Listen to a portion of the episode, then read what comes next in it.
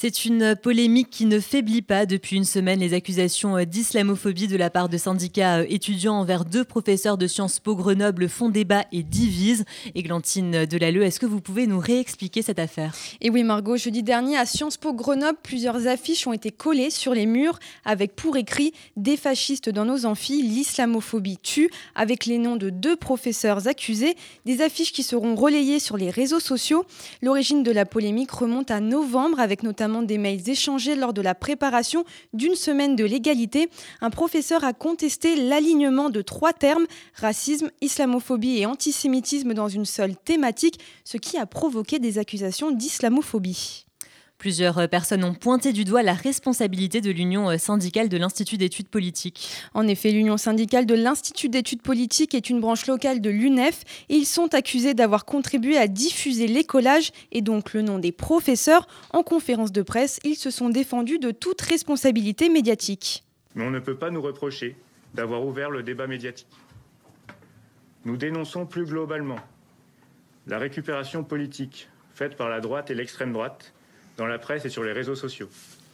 La présidente de l'UNEF, Mélanie Luce, a déclaré ne rien avoir avec cette affaire. Plusieurs personnalités politiques ont appelé à la dissolution de l'UNEF.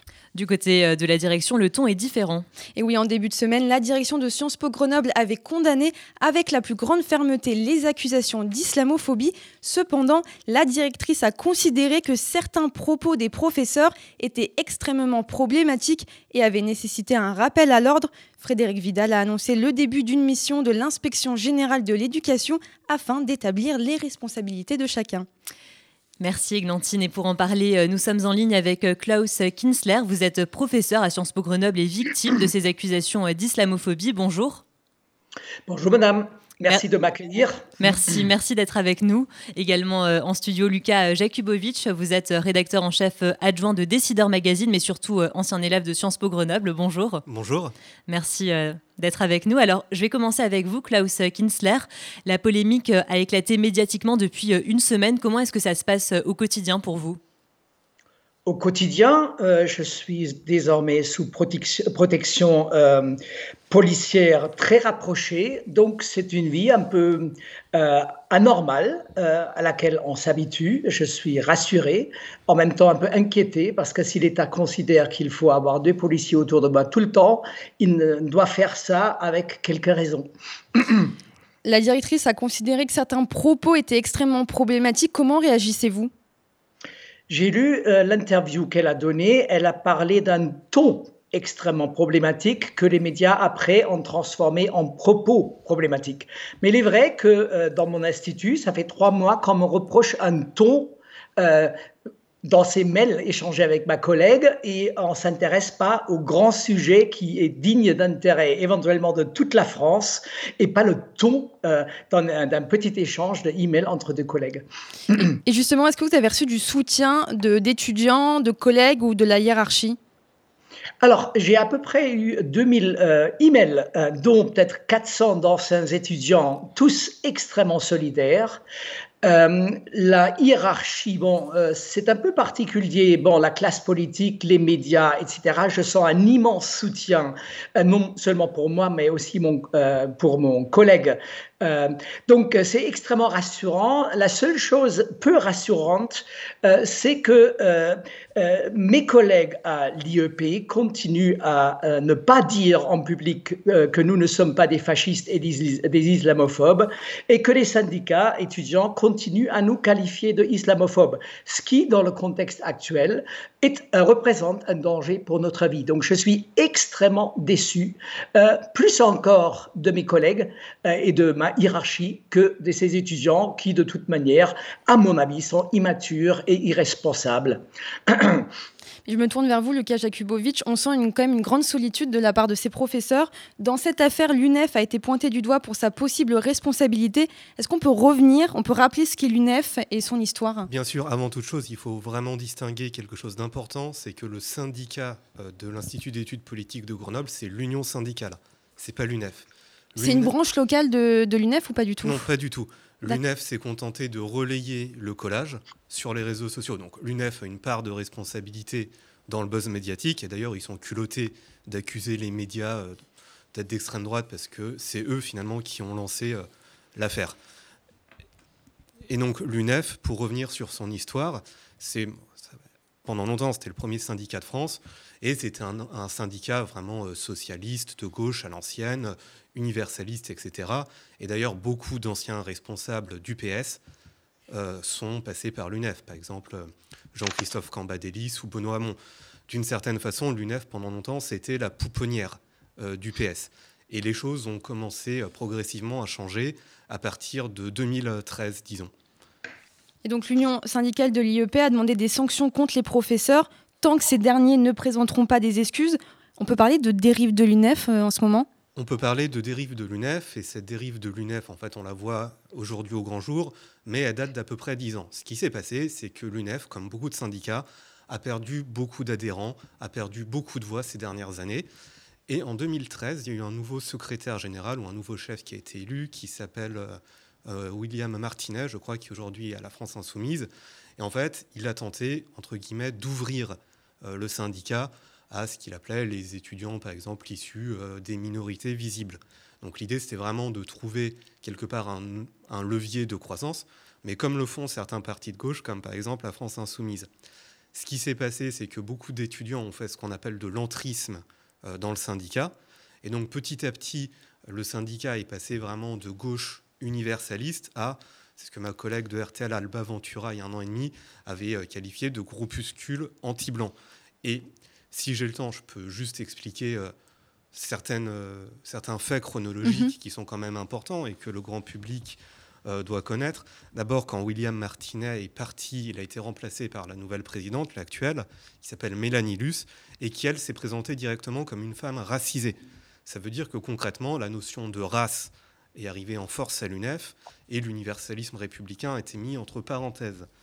Et petit à petit, en fait, ce syndicat s'est rapproché des théories, on va dire, intersectionnelles ou racialistes qui viennent pour beaucoup des États-Unis. Par exemple, pendant très longtemps, ils étaient laïcs. En 2015, ils ont demandé à ce qu'on installe des salles de prière musulmanes dans certaines facs en 2017, alors ça, ça vient aussi des États-Unis, ils ont défendu la tenue de réunions, on va dire en non-mixité, c'est-à-dire des réunions juste avec des personnes de couleur ou bien juste réservées euh, aux femmes. Il y a eu aussi beaucoup de propos anti-blancs qui ont été tenus, notamment euh, au moment, je crois, de, l'incendie de Notre-Dame de Paris. oui, sur les réseaux sociaux. Voilà, c'était la responsable de l'UNEF à Lille qui avait dit que bah, finalement c'était un délire de petits blancs. Qu'est-ce qui lui est arrivé? Est-ce mhm. qu'elle a été sanctionnée? Pas du tout. Aujourd'hui, elle est au bureau national. Elle a été promue. Et ça, il faut le savoir. Ce qu'il faut savoir aussi, c'est que le communiqué de presse qui a été rédigé par l'UNEF suite aux événements de Grenoble a été rédigé par, une personne de l'UNEF qui s'appelle Elisabeth Abanda. Elisabeth Abanda, qui en 2017 avait écrit sur Twitter, je cite, euh, j'enlève l'écriture inclusive pour que ce soit plus euh, lisible à l'oral, franchement, les Blancs, vous ne faites rien pour vous faire aimer, on en a marre de vous. Elle a tenu ses propos en 2017. Elle a été quand même promue au sein de l'UNEF. Et justement, Klaus Kinsler, est-ce que vous avez vu ces dérives au sein de Sciences Po Grenoble, vous? Hmm, pas sur le, euh, sur le plan de ce que je vis actuellement, euh, islamophobie, etc., mais cette dérive de, cette, de, ce syndicat euh, qui s'est donc séparé de l'UNEF pour, à mon avis, être encore plus radical. Ça, je l'observe en tant qu'élu dans certaines instances de l'IEP depuis un an et demi, deux ans, et c'est extrêmement grave. ce qui se passe, c'est des jeunes qui se mettent au dehors de tout cadre constitutionnel. Ils veulent tout simplement la fin de notre système. Euh, et donc, avec un discours extrêmement agressif, là, ils se sont mis à euh, aller au-delà de l'accusation du laboratoire Pacte, qui m'avait juste euh, qualifié de harceleur dans ce débat avec ma collègue. Eux, ils ont repris mes mots en les falsifiant et en transformant en, oui, cette personne que je suis en un extrémiste de droite et en islamophobe.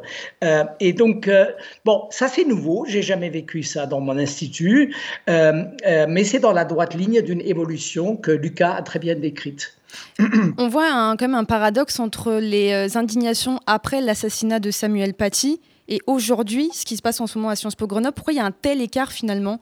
Je vous pose la question à tous les deux. Hein. Il n'y a aucun écart, en fait. C'est exactement la même chose. Je pense que si la presse n'avait pas soulevé le lièvre de ce qui s'était passé à Grenoble, qu'est-ce qui se serait passé? Je ne sais pas. Peut-être un nouveau Samuel Paty.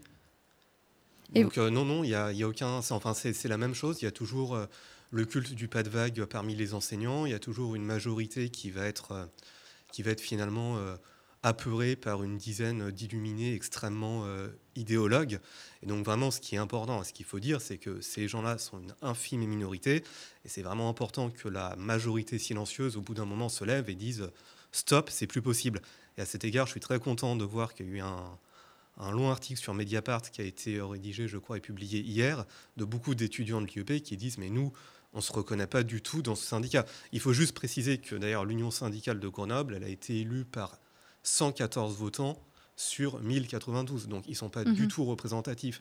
Il faut vraiment que les étudiants se lèvent et pourquoi pas créer un autre syndicat qui soit plus laïque, plus universaliste, parce qu'aujourd'hui, l'UNEF, l'Union syndicale, ils ont totalement déserté, on va dire, le champ républicain. Donc moi, je, vous repose la question euh, à vous. Euh, quand on entend la directrice dire que le ton des professeurs est extrêmement problématique, comment vous réagissez face, face à ces propos? Euh, la direction n'a toujours pas compris euh, quel est l'enjeu en fait. Euh, à partir d'un simple dialogue de deux enseignants, je me vois dans un communiqué public d'un laboratoire de recherche présenté de Arcelor, ce qui a rendu l'affaire publique d'ailleurs. Et après une deuxième, étape, les étudiants radicalisés passent au registre de l'islamophobie et de, du fascisme. donc là, on est maintenant dans quelque chose. Bon, il faut regarder aussi au-delà de l'affaire de Grenoble, parce que Grenoble euh, est peut-être un exemple de quelque chose de beaucoup plus vaste, euh, où euh, dans la sphère académique, on a l'impression qu'une petite minorité veut tout simplement plus accepter que des, hypothèses, de, des arguments qui ne lui conviennent pas soient formulés. Et qu'est-ce qu'ils ont comme moyen? L'accusation. L'accusation, ça m'est arrivé, et il y a ce fameux passage de la directrice de Pacte qui dit que critiquer les recherches scientifiques d'un collègue revient à, le harceler et de l'atteindre moralement de façon violente. C'est une redéfinition d'une nouvelle génération de scientifiques en sciences sociales euh, qui euh, veulent plus accepter la euh, réfutation, ce qui est la base de la, euh, de la science. Et donc le problème sur le plan académique est tout simplement cette tendance d'une partie, je dis bien une partie de plus en plus grande de chercheurs qui confondent complètement euh, euh, leur activisme, leur militantisme, euh, qu'ils cachent derrière hier un petit le drape de scientificité. et donc ça c'est extrêmement inquiétant et ça conduit aussi tout simplement à une intolérance dans ce milieu où une police de la, de, de, la pensée est installée et qui donc ne supporte aucune contradiction. Les étudiants sont aller juste un petit pas euh, plus loin, ils sont plus jeunes, plus bêtes, je dirais, euh, et donc passent de l'interdiction de débattre à des insultes comme fascisme et islamophobe qui mettent en vie la vie des personnes en danger. Donc c'est un phénomène qu'il faut voir de façon beaucoup plus large et on peut aller plus loin que même la liberté d'expression dans la société est en quelque sorte menacée par une justice parallèle qui est établie à, à côté de la justice des tribunaux, où euh, au lieu de réfuter les arguments de quelqu'un, on le diffame euh, derrière des tweets anonymes, derrière des affichages anonymes, derrière, euh, dans des posts anonymes dans les réseaux sociaux, où celui qui est accusé n'a aucun moyen de se défendre, dire sa, son opinion. Et donc, c'est cette justice qui passe outre la justice que la Constitution nous a donnée, la vraie devant les tribunaux, menace in fine même la démocratie. Hein, donc je voudrais mettre tout ça dans un cadre beaucoup plus large que cette affaire euh, assez lamentable, ignoble en fait, de Grenoble. Merci beaucoup Klaus euh, Kinsler pour votre euh, intervention sur euh, RCJ. Je le rappelle, vous êtes professeur à Sciences Po Grenoble et donc victime de ces accusations d'islamophobie. Merci également à vous Lucas Jakubovic. Vous êtes donc rédacteur en chef adjoint de Décideur Magazine et ancien élève de Sciences Po Grenoble. Merci Églantine pour ce dossier et puis bonne journée à vous.